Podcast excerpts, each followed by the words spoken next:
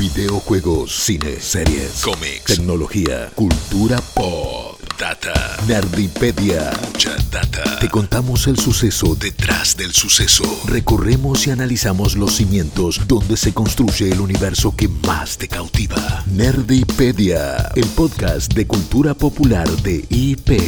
Bye, malditos nerds.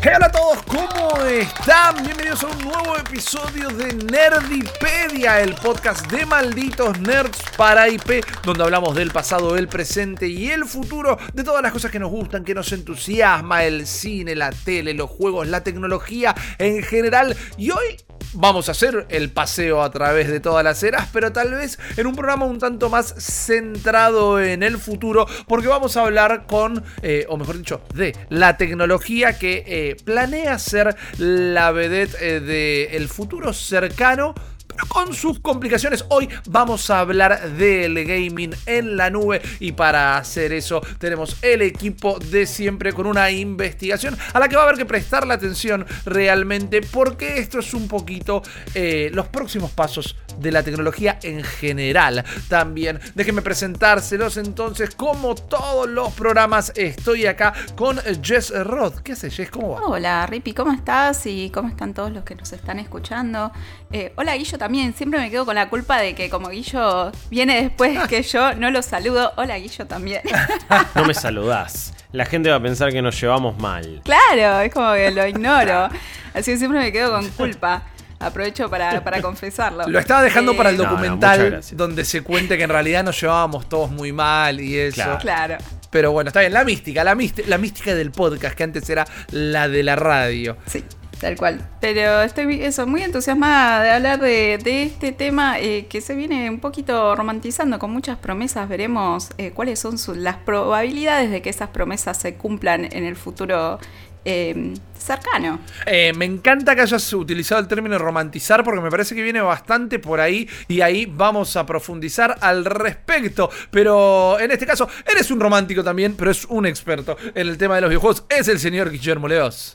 Gracias, gracias. Espero no ser el último de los románticos porque el, el mundo necesita más amor.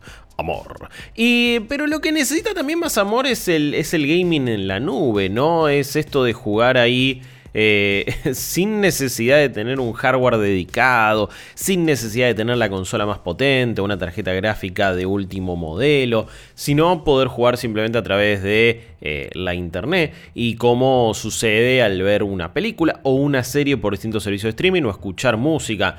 Creo que es un santo grial que la industria del gaming está persiguiendo hace bastante y ho- honestamente yo pensé que a esta altura íbamos a estar mejor en cuanto a cloud gaming. Año 2021 y yo pensé que esto...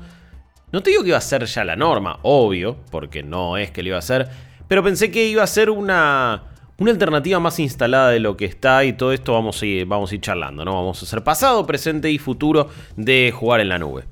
Exactamente, porque la nube ya se había anunciado hace un par de años, porque yo creo que Guillo no está tan errado en pensar que como se había prometido, uno diría que ya la íbamos a estar viendo y que inclusive también tuvo algunas aproximaciones un par de años antes de que fuera la charla de todo el mundo. Así que Guillo, ¿por qué no vamos directamente a charlar un poquito de qué es y cómo nace este concepto?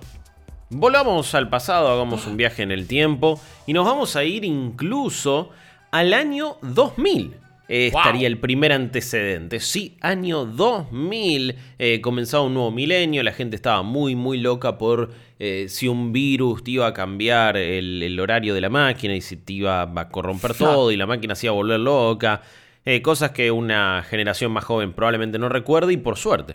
Eh, en ese año 2000 la gente de G-Cluster quería demostrar eh, gaming, una especie de gaming en la nube, pero más bien a través de Wi-Fi para enviar juegos a dispositivos portátiles ¿no? de la época. Obvio que era algo que estaba totalmente en pañales, pero es quizás, si tenemos que ser técnicos, un primer antecedente de algo que se haya mostrado en la industria.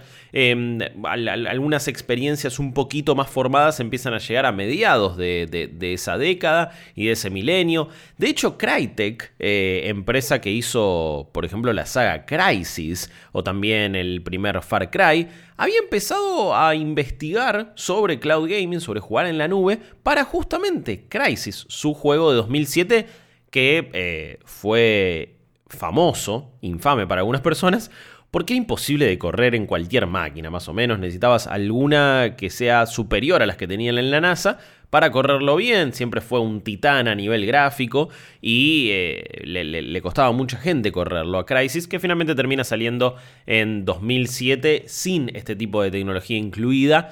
No se sabe bien qué iba a incluir o, en qué podía mejorar o en qué podía servir para, para lo que fue Crisis, pero estaban experimentando entonces con algún sistema de de, proceso o para jugar en la nube. Pero si tenemos que ser igual o, buscar el antecedente más parecido a lo que hoy por hoy es jugar en la nube, que por las dudas para explicarlo de nuevo, es eso, es jugar a través de la internet. Vos no necesitas una consola, una PC, algo que haga el procesamiento de manera local, sino que todo el procesamiento gráfico de un juego lo están haciendo servidores remotos. Pueden ser servidores remotos, pueden ser consolas remotas, pueden ser unos racks enormes con un montón de eh, placas que son eh, parecidas al funcionamiento de una consola, o puede ser directamente alquilar una PC que está ahí y vos te estás metiendo por eh, de, manera remota, porque hay muchos servicios que funcionan así, después los vamos a estar explicando.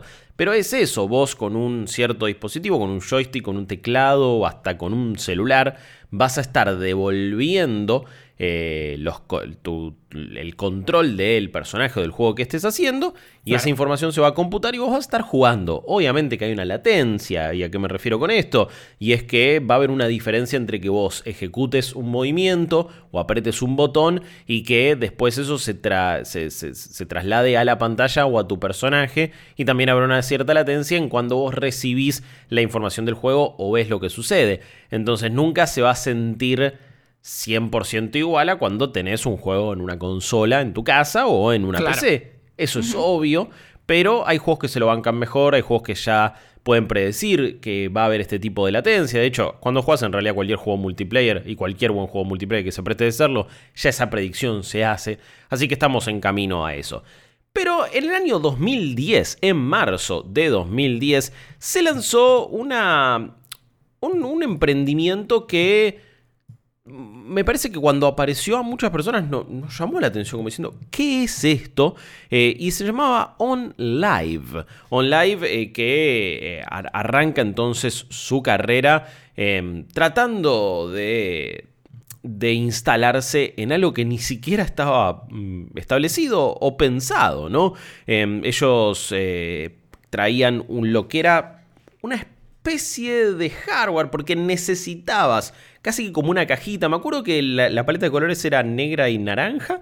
Y me, parecía como estilística, tenía su propio joystick. Y la cuestión es que vos lo controlabas, lo, conectabas a cualquier dispositivo, a tu tele, a un monitor o lo que sea. Y podías jugar a juegos en la nube a través de un sistema de suscripción aparte. O podías. Era como un deco del cable, ponele. Algo así, algo así.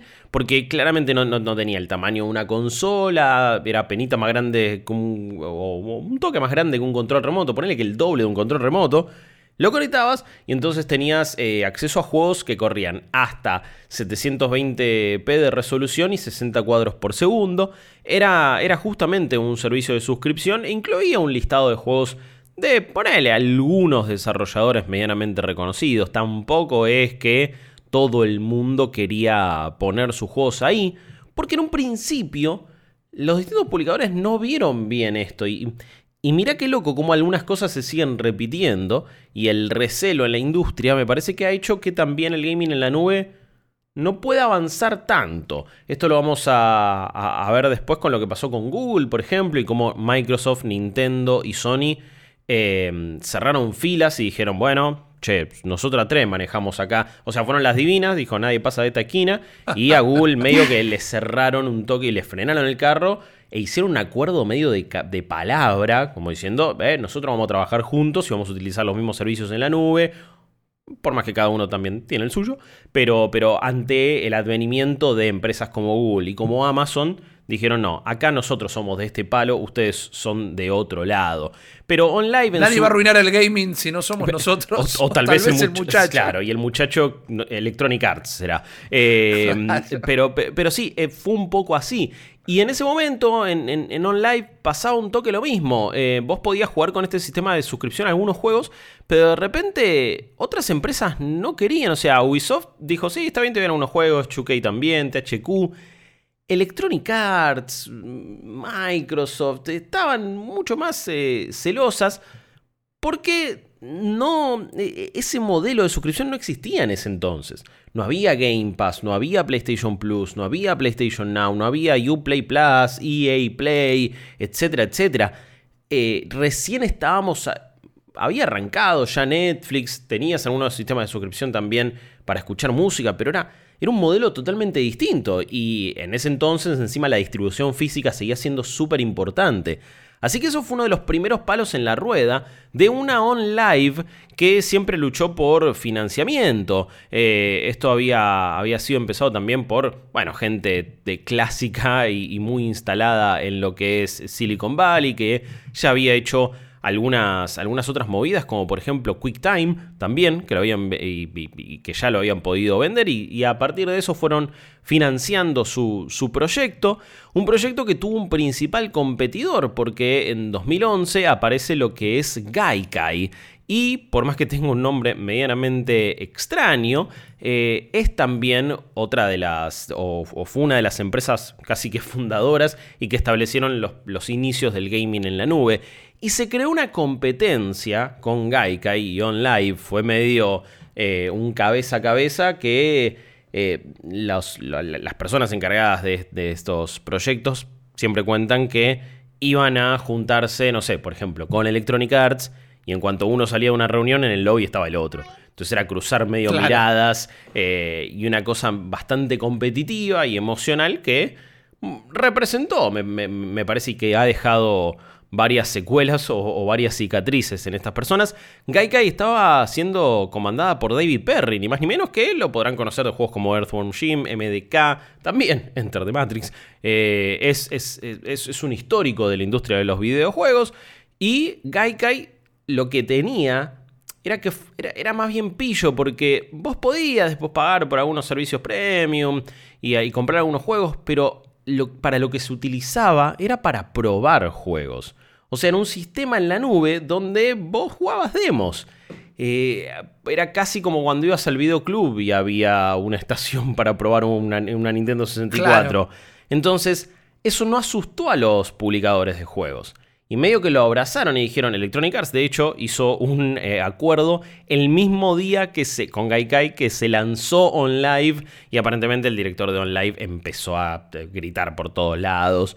Eh, hay varios reportes de que tenían que cerrar las puertas y subir la música porque no paraba de putear este Perman.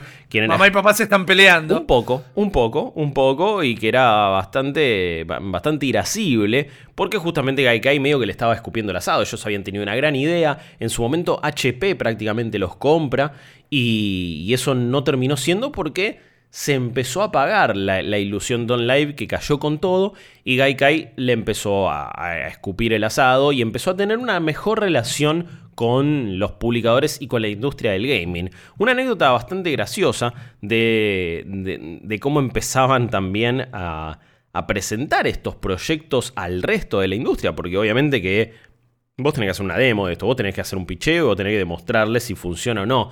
Cuenta la leyenda que en 2011, eh, la gente de Gaikai fueron a eh, Corea, a Suwon, a las oficinas de Samsung en ese entonces, y su objetivo era mostrarle a ejecutivos y empleados de esa empresa una demo, o varias demos, perdón, de, su, de, de, varios juegos como Mass Effect, corriendo en servidores en California, pero funcionando ahí en Corea y que la gente lo pudiera jugar y que quedaban maravillados.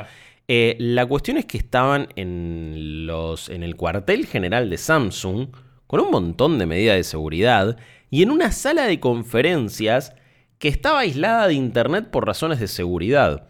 Entonces tuvieron que tirar un cable de red, un cable Ethernet, por una ventana en unos pisos mucho más arriba y tuvieron que abrir otra ventana más abajo y ahí pasar el cable y ahí poder demostrarlo y dijeron que bueno, la, demo estuvo bastante bien y le gustó. Eh, le gustó tanto Gaikai a, a ciertas empresas japonesas que en 2012 Sony anuncia que la compraba. Y esto fue en medio de una E3, me acuerdo. En esa E3 de 2012, se, Sony dijo, che, estamos comprando este servicio, se llama Gaikai.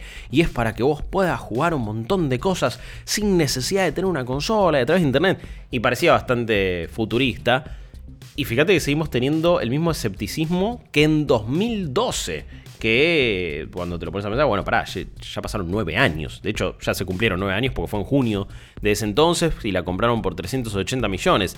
Después, eh, un par de años eh, más adelante, terminó siendo PlayStation Now, eso, que es el servicio de jugar en la nube para PlayStation, que tiene pocos millones de suscriptores.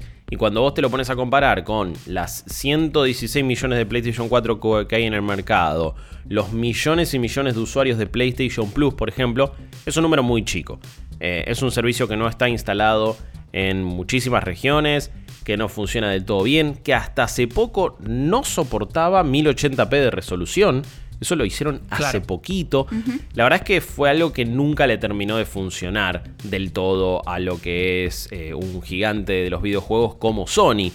Hablando de Sony, hablando de OnLive, también compró OnLive en el año 2015, quizás como para sacar competencia, quizás como para ya eh, terminar de rematar a un proyecto que estaba bastante trunco, que incluso en su mejor momento OnLive llegó a tener simplemente 50.000 usuarios activos por día, algo que claramente no, no podía eh, financiar los gastos. De hecho, estaban perdiendo 5 millones de dólares por mes y ya no era para nada sustentable, pero después lo terminan comprando en abril de 2015 y al poco tiempo la verdad es que lo terminaron cerrando o sea, cuatro semanas después lo terminan cerrando. Fue simplemente comprar o adquirirlo estas eh, adquisiciones medio hostiles que, se realizan en el mundo de la tecnología y de los negocios, pero fue un poco con esa intención.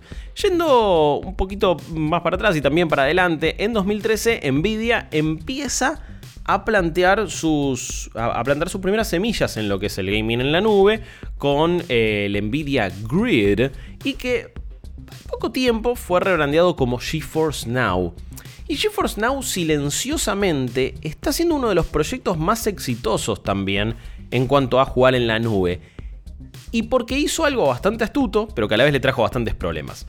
Yo hasta ahora comenté eh, un servicio que era un sistema de suscripción y que trajo problemas con publicadores. Después tenías Gaikai, que es un sistema, era un sistema para probar demos principalmente. Después PlayStation Now, que sí te ofrece un catálogo, pero todo eso lo maneja PlayStation.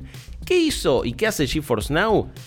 Hace que vos no tengas que comprar de nuevo tus juegos, como ya más adelante les comentaré que hizo Stadia y veremos cómo eso termina siendo eh, algo bastante contraproducente.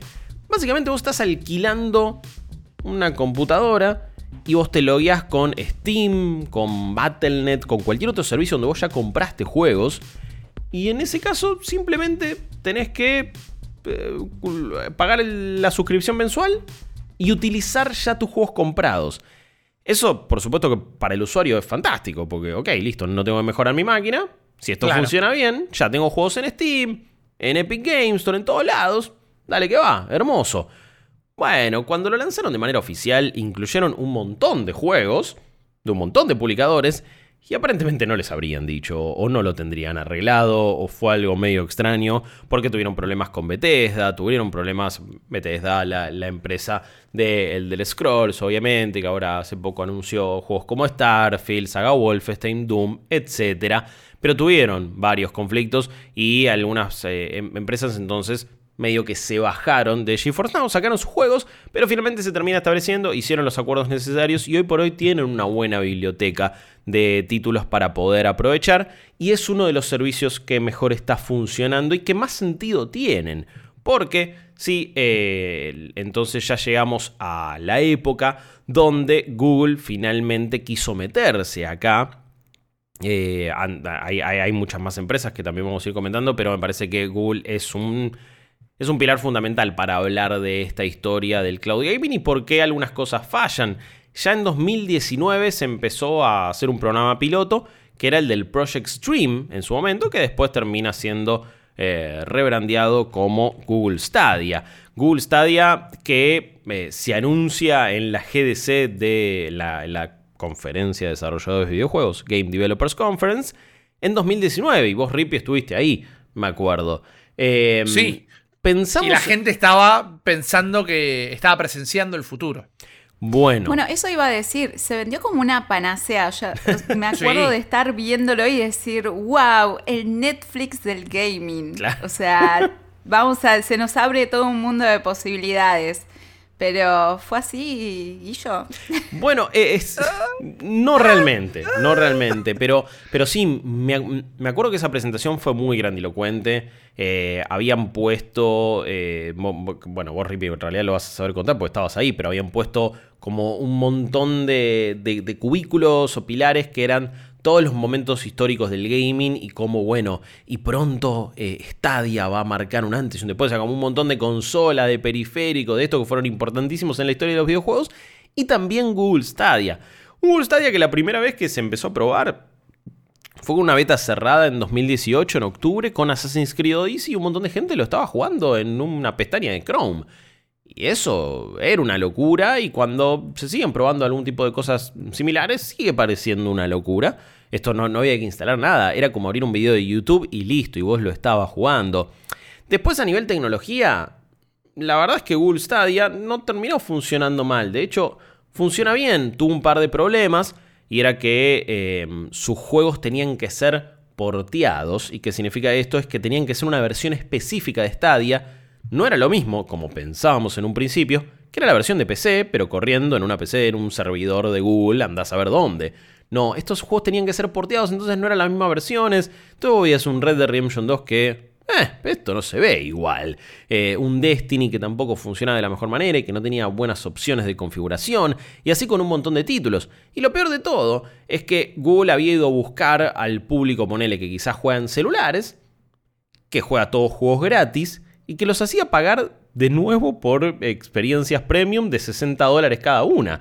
Y por más que estuvo eh, Google Stadia Plus o, su, o, su, servicio de suscripción premium que te permite jugar a 4K 60 FPS, etc. Y que te da una biblioteca de juegos, en su momento no era ni buena, ahora me parece que tampoco, y la gente no la terminó abrazando. Entonces Stadia está con muchos problemas que también ahora después vamos a desarrollar.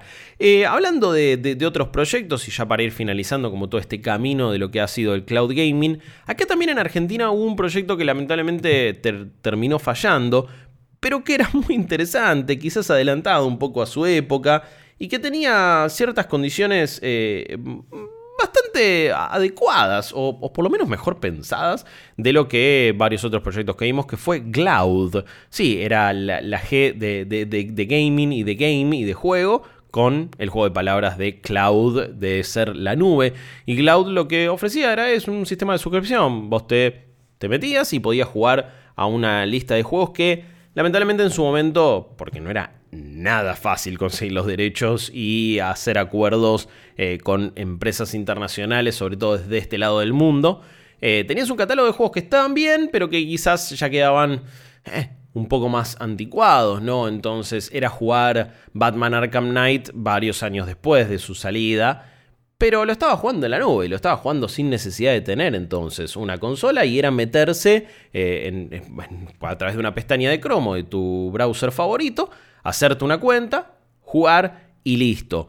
Y funcionaba, y no, no estaba tan mal. Hasta tenían unos juegos de pelea, me acuerdo. Después había muchas experiencias que eran simil mobile o algunos otros juegos no tan conocidos.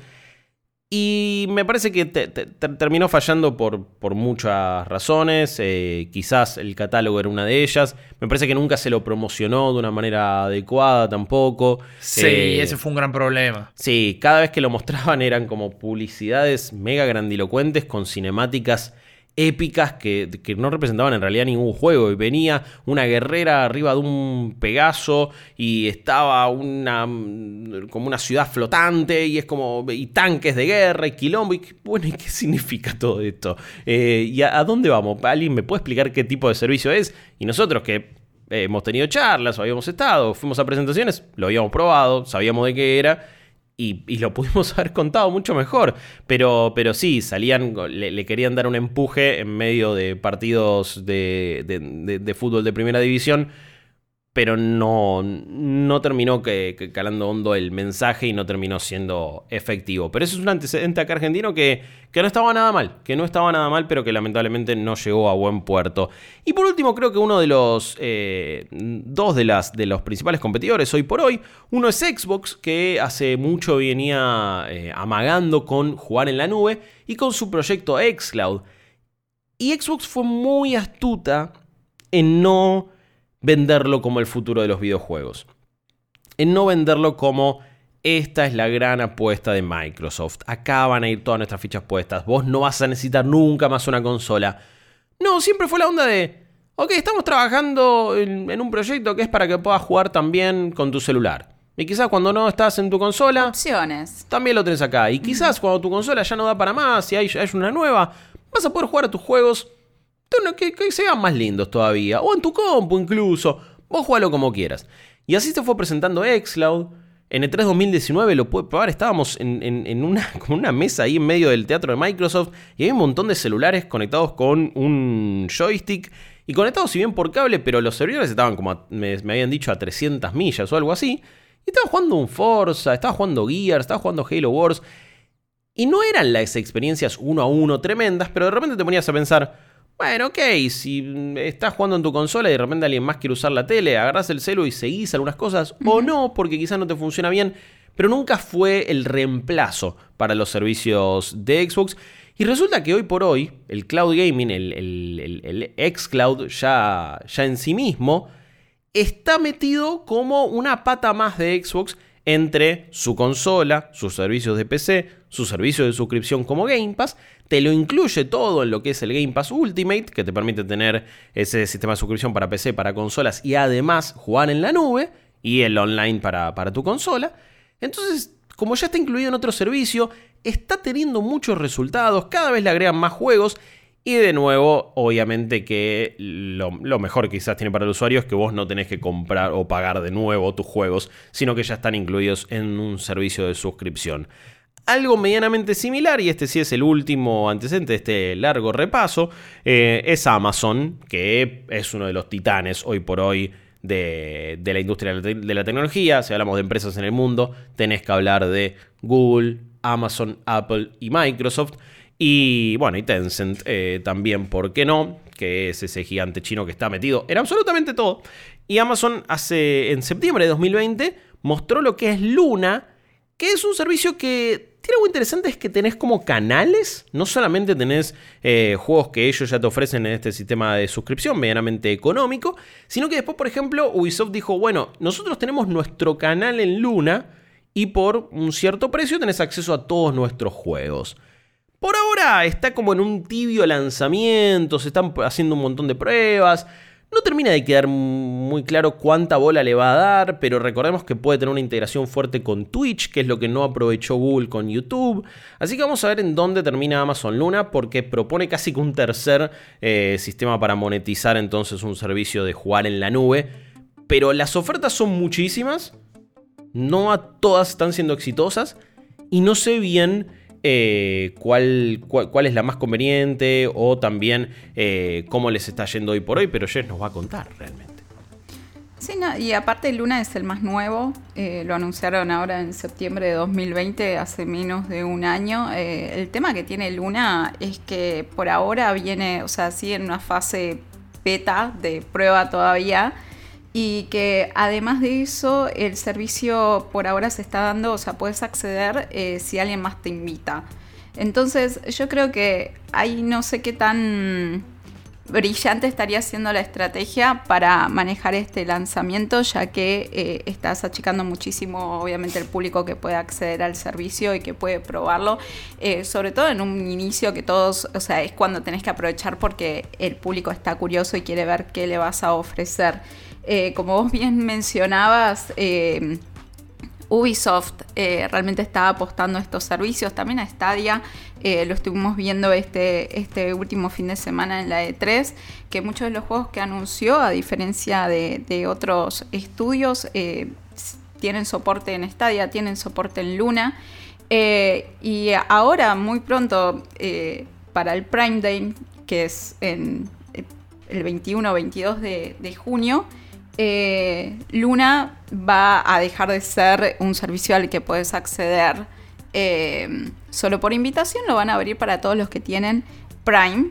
Eh, lo cual me parece que está bueno para que se pruebe. Igual son solamente dos días. Yo supongo que es un tema también de, infraestructura, que todavía están probando todo, que están tratando, o sea, que no pueden, como no tienen la infraestructura para aguantar que muchas personas empiecen a usar el servicio y es ponerle, escalonar eh, como la llegada del público.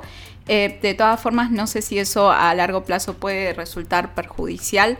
Muchas veces lo que decimos con estos servicios, o sea, vos mencionabas antes, Guillo, que Xbox fue eh, el único que en su propuesta al menos se diferenció de los otros al decir, esto es una alternativa entre todas estas otras formas que yo te estoy ofreciendo para jugar. Pero también es el único que no necesita, o sea, que puede agarrar y decirte eso porque Google no tiene una consola eh, como si tiene Xbox eh, y lo mismo pasa con, Amazon. Em, entonces ellos pueden agarrar y decirte, mira, esto es algo más que complementa lo que ya tenés, lo que nosotros ya te ofrecemos, porque toda la plata termina eh, yendo al mismo lugar, que es Microsoft.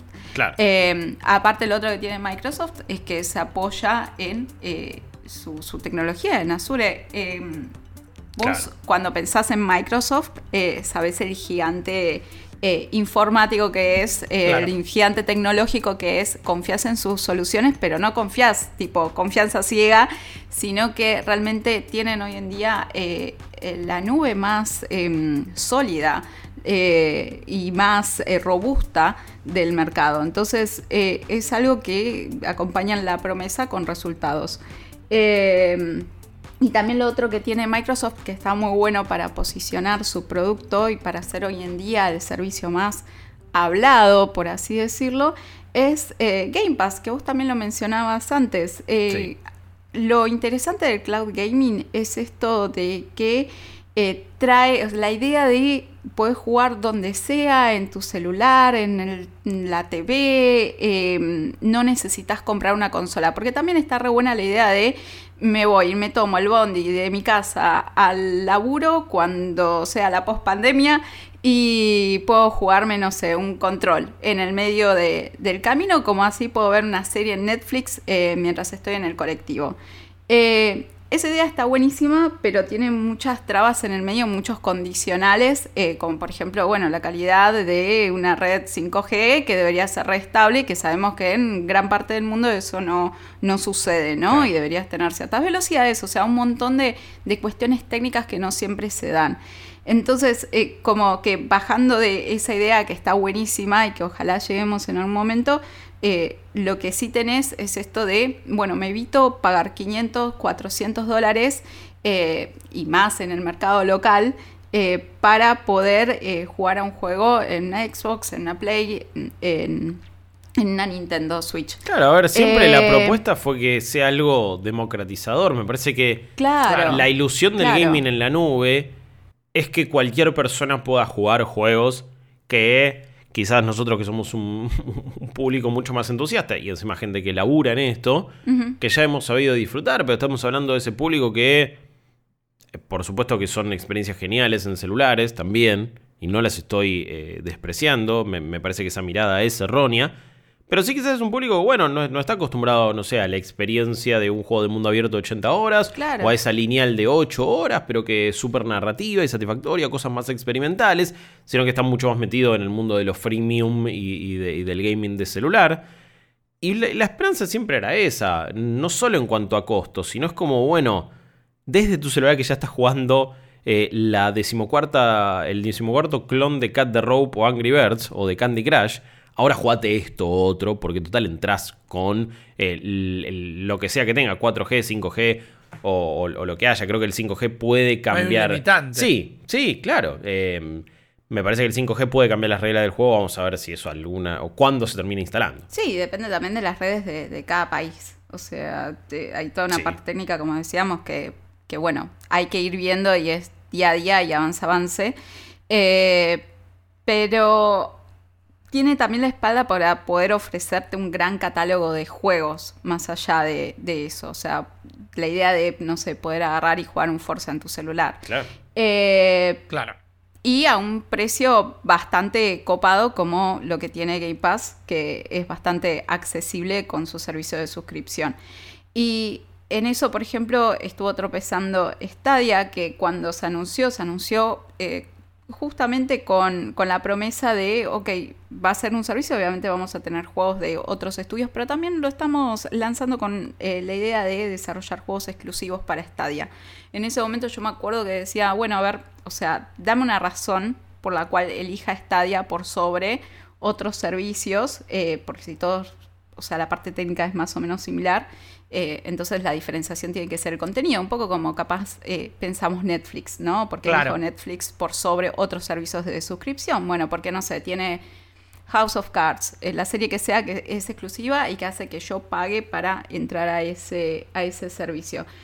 Pero eso estuvo buenísimo, lanzaron, o sea, con la promesa de, ok, vamos a estar desarrollando juegos que van a ser exclusivos en Stadia, que van a estar buenísimos, lo vendieron con pompas y todo, eh, pompas y platillos, eh, pero en los últimos meses estuvimos viendo cómo empezó a tropezar Stadia con, con, todo, con todo esto, eh, terminó cerrando. Con todo. con todo. Tropezó. Bueno, lo quería decir así, con todo esto, capaz es un poco fuerte, pero en febrero de este año cerró sus estudios internos, eh, dijo, miren chicos, sinceramente, eh, meternos en la industria del gaming, desarrollar juegos, eh, todo esto está siendo muy costoso, requiere muchísimo tiempo.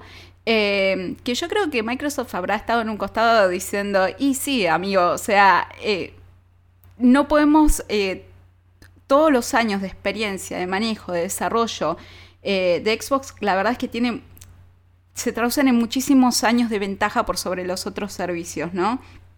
Entonces, eh, la realidad es que dijeron, vamos a, concentrarnos en eh, construir sobre la tecnología de Stadia, en reforzar nuestras relaciones con nuestros partners, eh, pero no vamos a seguir invirtiendo en, nuestros propios en nuestros propios estudios y nuestros propios juegos. O sea, no, no vale la pena.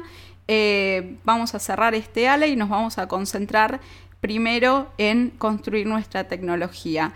Y a eso le siguió un éxodo importantísimo de ejecutivos de Stadia eh, que dejaron la empresa. Eh, algunos fueron y se terminaron abriendo, se están empezando a abrir sus propios estudios, inclusive algunos volviendo con, con Sony.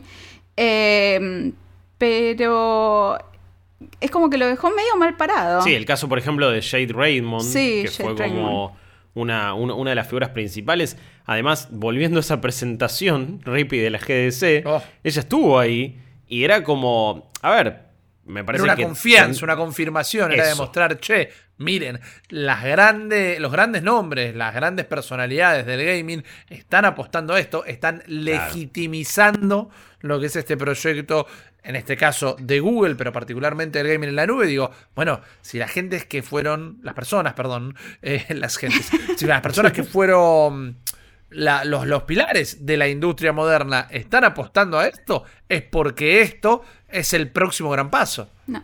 Terminó saltando barco y armando su propio estudio independiente Haven, que sabemos que va a estar trabajando con Sony. O sea, volvió a una empresa un poco más establecida y tampoco fueron buenos los rumores que surgieron en el momento de las situaciones en las que se trabajaba en Stadia. Em, entonces, eh, creo que no, o sea, cada vez tenemos menos razones para agarrar y apostar capaz, o sea, los, las alternativas que hay a Xcloud eh, no están siendo las más atractivas en el momento en que Xcloud cada vez parece más y más sólido eh, en sus promesas y en sus resultados. Eh, no sé ustedes cómo, cómo están viendo esto. La semana pasada hubo una conversación pre-E3 entre Satya Nadella de Microsoft y Phil Spencer de Xbox. Eh, fue como Microsoft entrevistando a Microsoft, eh, todo muy lindo y, simpático, todo era felicidad. pero lo que decían era algo que también no, o sea, si bien estaba bastante romantizado, como lo plantearon al futuro, también no creo que, sea algo que le cueste a Xbox eh, también entregarlo, ¿no? Porque ya más o menos lo está haciendo. O sea, esta posibilidad que puedas jugar en cualquier dispositivo, eh, pero que también eh, puedas jugar en juegos que capaz de la que son actuales, que requieren una computadora que es carísima o una de las últimas consolas, bueno, que lo puedas jugar en tu celular, que no necesariamente sea el último modelo que salió, porque eso también pasaba mucho, o sea, cuando salió Stadia, cuando salió X, eh, Xcloud, em, eran servicios que funcionaban en específicos dispositivos, ¿no? O sea, entonces eso también limitaba bastante la experiencia. Eh, entonces, que cada vez tengas la posibilidad de que puedas jugar en más dispositivos, en más pantallas, eh, baja la barrera de entrada a este, a este servicio. Em, y también eh, lo otro que quería mencionar es que Nintendo hizo una prueba hace unos meses eh, capaz fue hace un año y los meses pasaron muy rápido también, chicos, pero yo siento que fue hace unos meses. eh, tiempo, calendario de cuarentena es otro. Que pasó hace unos meses, hice una prueba eh, de su propio servicio de cloud, em, que es diferente a esta oferta también, es un poquito más básico, es un poquito más eh, a baja escala, que es más de juego por juego, vos podés acceder a, por ejemplo, jugar Control, que es un juego que la Switch en sí eh, no te lo correría si no fuera por la posibilidad de apoyarse en la tecnología que le da el cloud gaming. Entonces ahí tenés otro servicio del cloud gaming que es esto también que decíamos un poquito antes, eh, acercarte juegos que de otra forma con el hardware que tenés no podrías jugar. Em, así que nada, el futuro promete un montón eh, de, lo que es cloud gaming. El tema es cuáles son las trabas que tenemos, cuáles se van a poder salvar eh, y si no se está creando un poquito un monopolio eh, por parte de Microsoft eh, respecto de este tema. no sé cómo lo ven ustedes, chicos. Yo creo que el monopolio en el gaming siempre es algo un poco temido justamente por por quienes cuentan con, las mayores tecnologías o, la mayor espalda, ¿no? No es erróneo pensar que Microsoft, siendo la compañía que es Microsoft, piénsenlo de la siguiente manera, porque a veces es hasta un poco ridículo o uno le cuesta dimensionarlo. Microsoft debe ser una de esas empresas, si no la única, y estoy extrapolando, que tiene literalmente un producto suyo en cada hogar del mundo. Digo, el sistema operativo que predominó eh, la tecnología casual, hogareña, la más común, la más accesible, es Windows. Eh, hay otros sistemas operativos y por eso tal vez no hablemos de monopolio como tal, pero Windows está en tu casa, está en un montón de los dispositivos que usas día a día, está en las empresas, en los cajeros automáticos, o sea, la espalda que tiene Microsoft es prácticamente incomparable. Al punto que uno a veces piensa, bueno, está bien, ¿qué empresa le podría hacer un poco de contra? Y Google. Pero Google también va un poco por otro lado. Google ama iniciar y abandonar proyectos. Entonces que Google se quiera meter en algo, el gigante tecnológico, no listo, se metió Google, ya está, que tiemblen los demás. Pero en realidad Google a veces es un nene chico con un juguete nuevo, se aburre, pone a jugar con la caja y no con el juguete y dejan abandonado un montón de proyectos. Entonces hay algo incierto en cuál será el futuro de estos que no sabemos hasta qué punto lo van a seguir persiguiendo o lo van a querer abandonar. Microsoft, por otro lado, ya que estábamos en tema, eh, hace poco reveló que en todas las generaciones, desde que en 2001 arrancó con la Xbox original hasta el día de hoy, siempre fue a pérdida con las consolas. ¿Qué significa esto? Que la venta de consolas nunca llegó a eh, superar la inversión que generaba fabricarlas, distribuirlas, promocionarlas, etc. Y sin embargo, siguen intentando y siguen buscándole la vuelta. Yo creo que vemos la espalda financiera de Microsoft cuando siguen apostando algo que al día de hoy y prácticamente 20 años después todavía no les termina de generar un superávit. Eh, y sin embargo siguen buscando la vuelta. Hasta que ninguno de estos servicios esté instalado y se transformen en algo de uso diario o común, creo que no vamos a poder terminar de dimensionar a ciencia cierta quién va a ser quien lidere el mercado, si van a tener más chances de monopolizarlo o no. Pero creo que está bien como lo planteaba Jess, porque es un miedo que existe siempre en la industria de los videojuegos. Pero ahora bien, ¿cuál es el futuro del gaming en la nube? Yo creo que hay que tener en cuenta varios factores. Y uno lo comentaba Guillo es un poquito nada más. Y me parece que es uno de los principales. Y es que la gente no termina de entender del todo qué es el gaming en la nube. Y esto es culpa, en parte, de las empresas que no saben explicarlo. Y después, para tenerlo un poco más en cuenta, es culpa de que a veces, y yo creo que particularmente se nos dio en la última década, estamos tan acostumbrados al crecimiento exponencial de la tecnología que pensamos que si se anuncia algo, es algo que ya existe, ya está funcionando y ya está en, su mayor expresión. Creo que últimamente a lo que han llegado las computadoras hogareñas, eh, a lo que han llegado las consolas de videojuegos, a lo que han llegado los celulares de gama media, que hoy por hoy medio que la gama media ya dejó de existir como tal.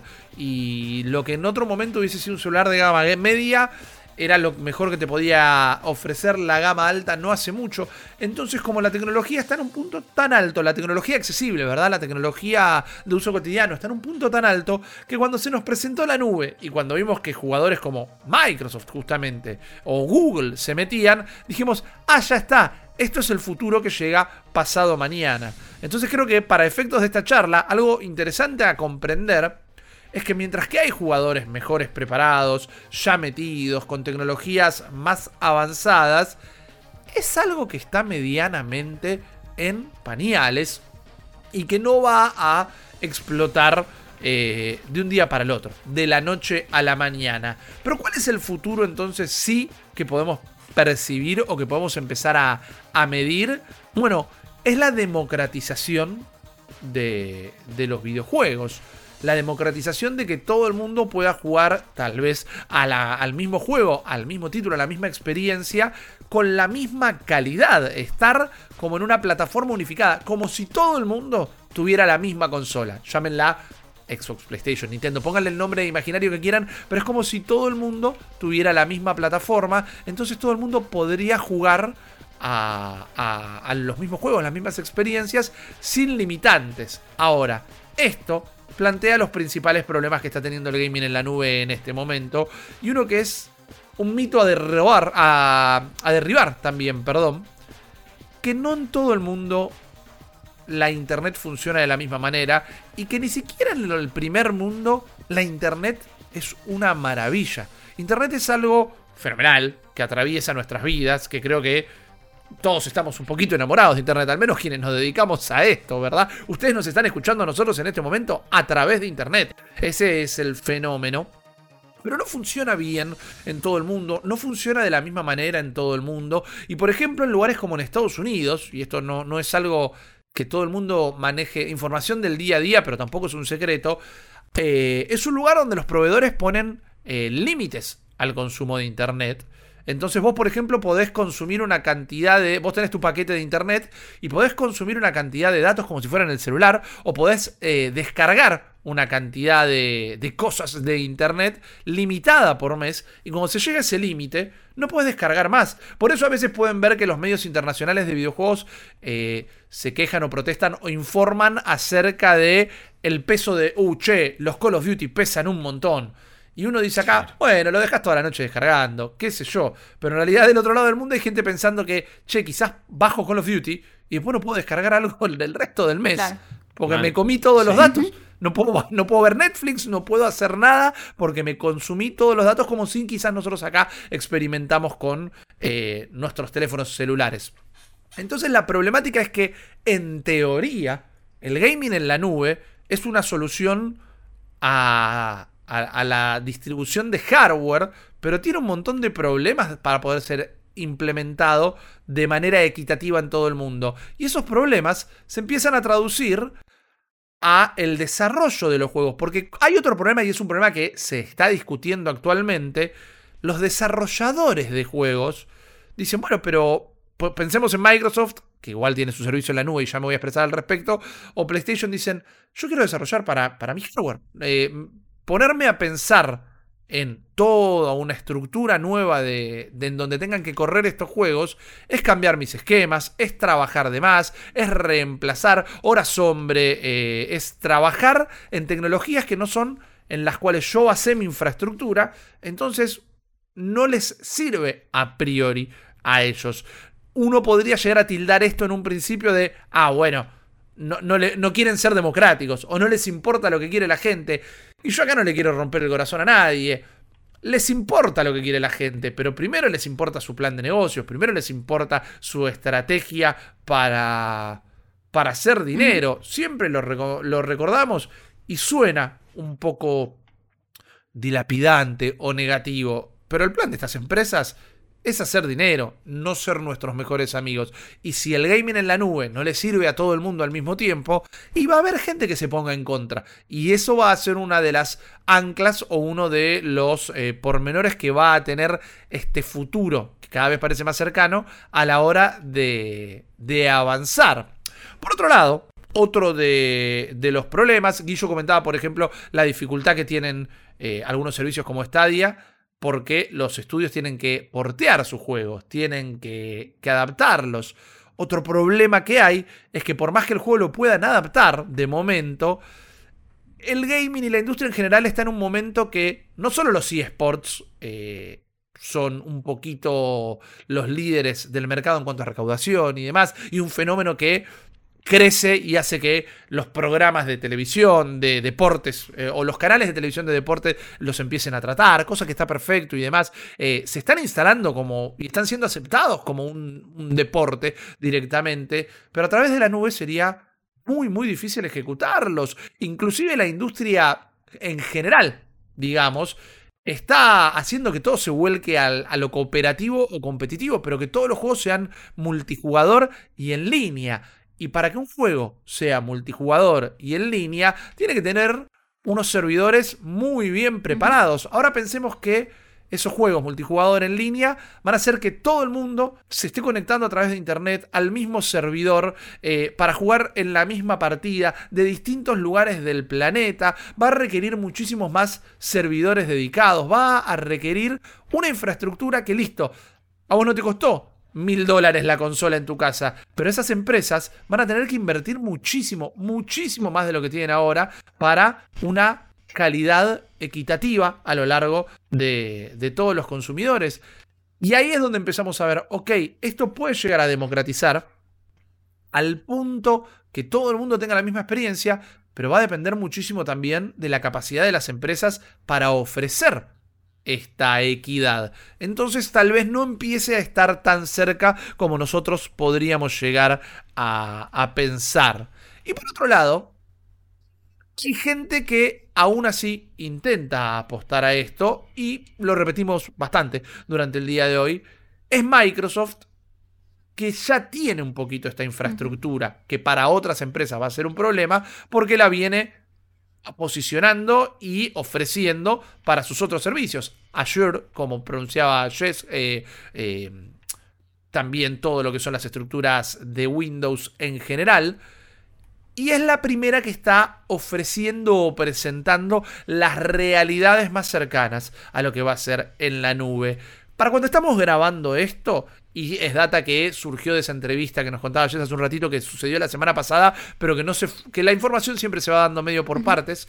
Hace un ratito, antes de sentarnos a grabar esto, se dio a conocer que Microsoft piensa utilizar su servicio de xCloud, su servicio de nube, para que la gente que no dio el salto a la nueva generación, la gente que todavía tiene la consola anterior, la Xbox One o la Xbox One S o la Xbox One X, pueda jugar a las propuestas de nueva generación que fueron, por ejemplo, presentadas en XT3. Eh, juegos que no habría manera que corran en el hardware de la anterior generación.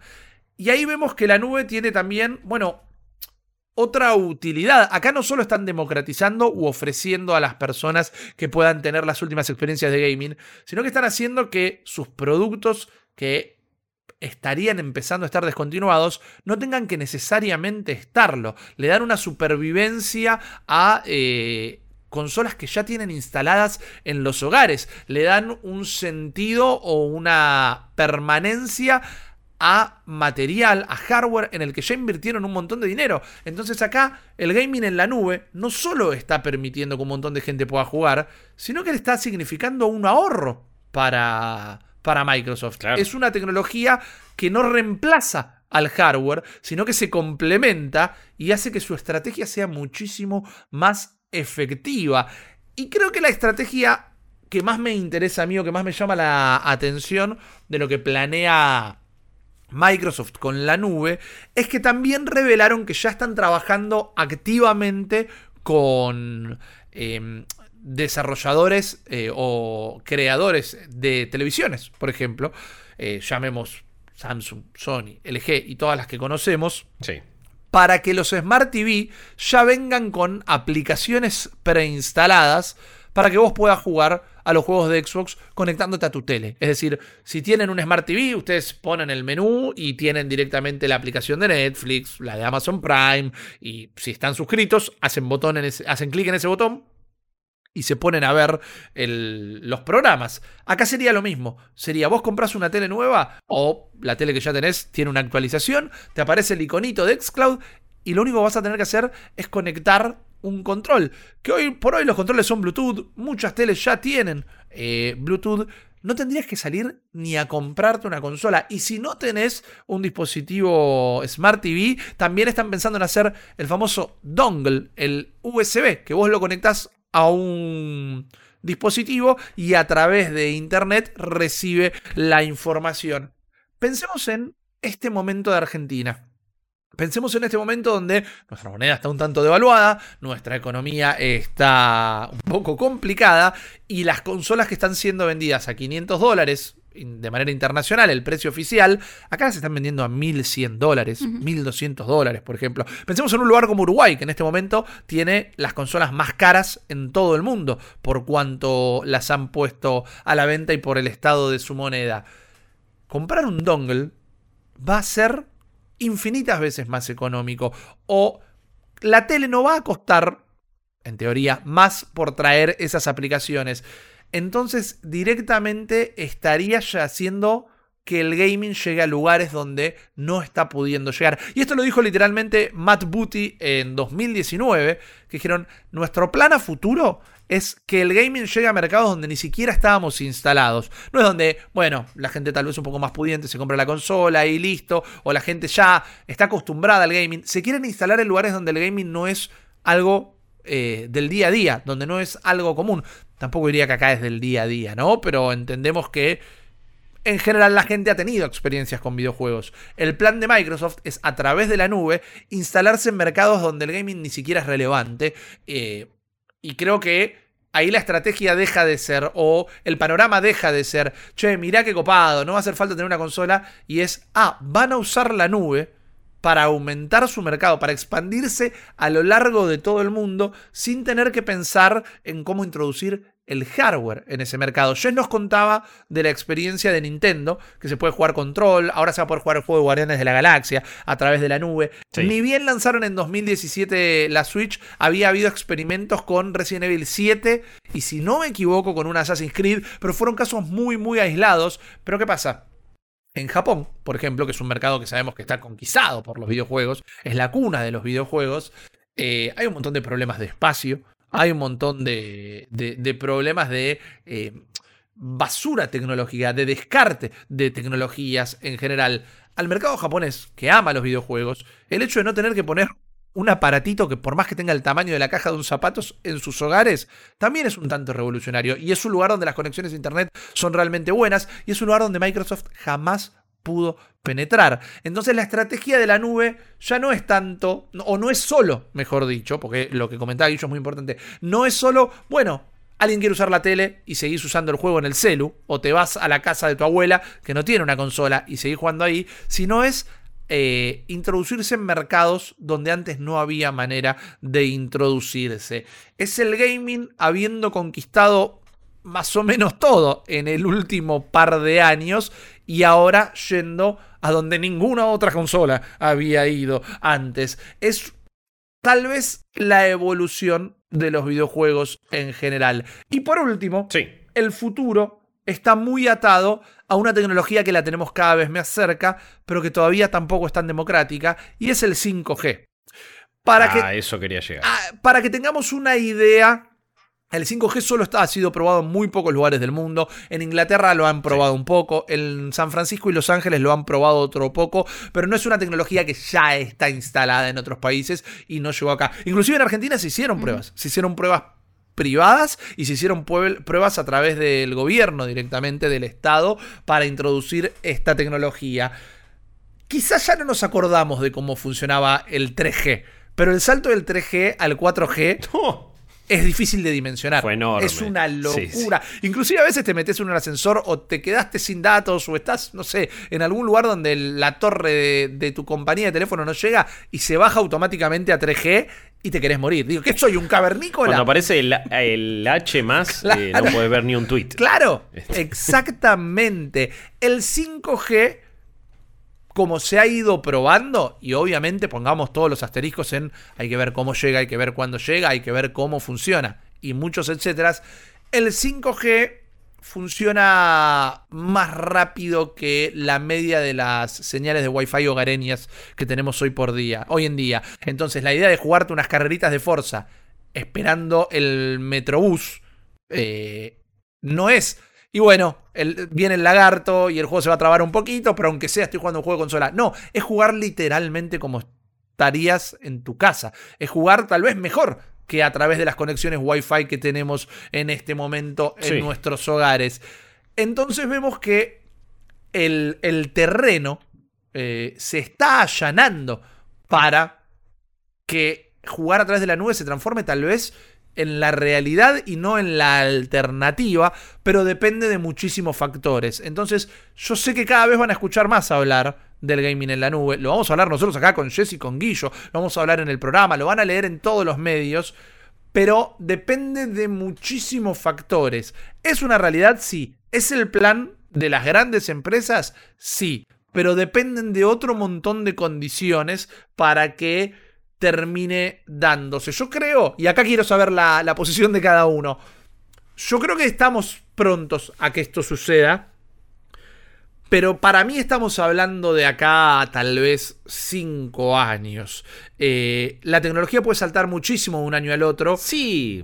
Pero tampoco es algo inmediato, que es levantar un botón y cambia. Yo creo que es el futuro cercano, sí. Pero creo que vamos a seguir hablando de la nube como eh, la revolución del futuro por mucho tiempo más antes de que sea algo que se termine de instalar en el uso cotidiano. Claro, a ver, siempre va a ser una, o digo, durante muchos años va a seguir siendo la gran posibilidad, del gran aspiracional quizás. A mí lo que me hace pensar que, esto va a terminar sucediendo, puede ser una parte importante del entretenimiento, es el calibre de empresas que, se meten en esto. Eh, incluso si lo hacen mal, digo, incluso si Google lo hizo mal. Eh, incluso si Amazon no sabemos cuán exitoso va a ser, pero estás hablando de Amazon, estás hablando de Google, estás hablando de Microsoft, Sony. O sea, son varias de las empresas más importantes, algunas del mundo y otras del entretenimiento solamente, o, del gaming, como es el caso de Sony. Pero eh, Apple nunca se sabe bien para dónde va a ir ni cuáles son sus planes. Por ahora hay algunos reportes, hay algunas insinuaciones, pero tampoco es que eh, ya tiró todos sus planes, pero algo está tramando. Siempre se dice que Google quiere meterse en el gaming y, nunca lo termina de hacer del todo, salvo con un servicio ahora como Apple Arcade. Pero después también tenés Nvidia con GeForce Now, o sea, son demasiados servicios como para que esto no esté en los planes de nadie. Después si es exitoso o no, como decía vos, va, a depender de un montón de criterios. Y, hubo muchas tendencias tecnológicas que por supuesto no, no, resultaron por más que hubo empresas que se metieron. Digo, el 3D ya no le importa a nadie. Eh, y en su momento se querían vender tele con 3D y Sony había hecho un empuje bastante importante. Pero bueno, tampoco es que todo el mundo se había subido a la, moda del 3D, la realidad virtual. Eh, es algo que le interesó a muchas empresas y que por ahora está en una planicie, no está ni muerta ni, ni despegando con todo, pero se sigue manteniendo porque está en una edad temprana. Y quizás eh, lo mismo va a pasar con el, cloud gaming. Me parece que el 5G puede ser clave. Me parece que el 5G también puede ser clave para la realidad virtual. Digo, el hecho de eh, el, famoso Google Cardboard o, o algunos otros dispositivos que utilizaban tu celular como un display. Bueno, con el 5G le puedes también transmitir una, experiencia de realidad virtual con todo a través de la internet y eso puede hacer más accesible eh, la experiencia VR o de, ese tipo de cascos cuando lo usas con tu celular. Eh, después también va a quedar la, gran pregunta de qué va a pasar acá en Argentina. Eh, el único servicio por ahora medianamente anunciado es GeForce Now, que encima lo va a hacer a través de una empresa terciarizada como Avia, pero GeForce Now va a estar llegando a varios países de Latinoamérica a finales de este año. Oficialmente es el único de estos servicios que está anunciado. Ni Stadia, ni Luna, ni Xcloud, ni PlayStation Now por ahora tienen planes para lo que es Latinoamérica que después de tantos años, la verdad que ya da, un poquito de bronca. Eh, quizás también es una, es una señal de cómo son cautos en cuanto, quieren en cuanto a cuánta plata quieren invertir y no hacer un lanzamiento global porque ni los servicios de Internet, en nuestro caso, ni tampoco los servidores o la infraestructura está disponible. Pero sabemos que hay eh, instaladas eh, un montón de cosas de Google y de Microsoft en la región. Sin embargo, todavía no hemos podido probar esto. Se puede probar a través de VPN y algunas otras cosas, pero no está de manera oficial. Eh, ojalá en algún momento haya algún tipo de anuncio, aunque sea, tipo una, una puntita, algo. No sé, pero el único que está planeado es GeForce Now por ahora. Vamos a ver entonces cómo, cómo evoluciona esa pata particular. Jess, también para ir cerrando, la nube para vos está a lo lejos, la tormenta se acerca, ¿cómo, cómo lo sentís? Y cómo también, ¿cuánto te interesa? Eh, ¿Harías el salto de una?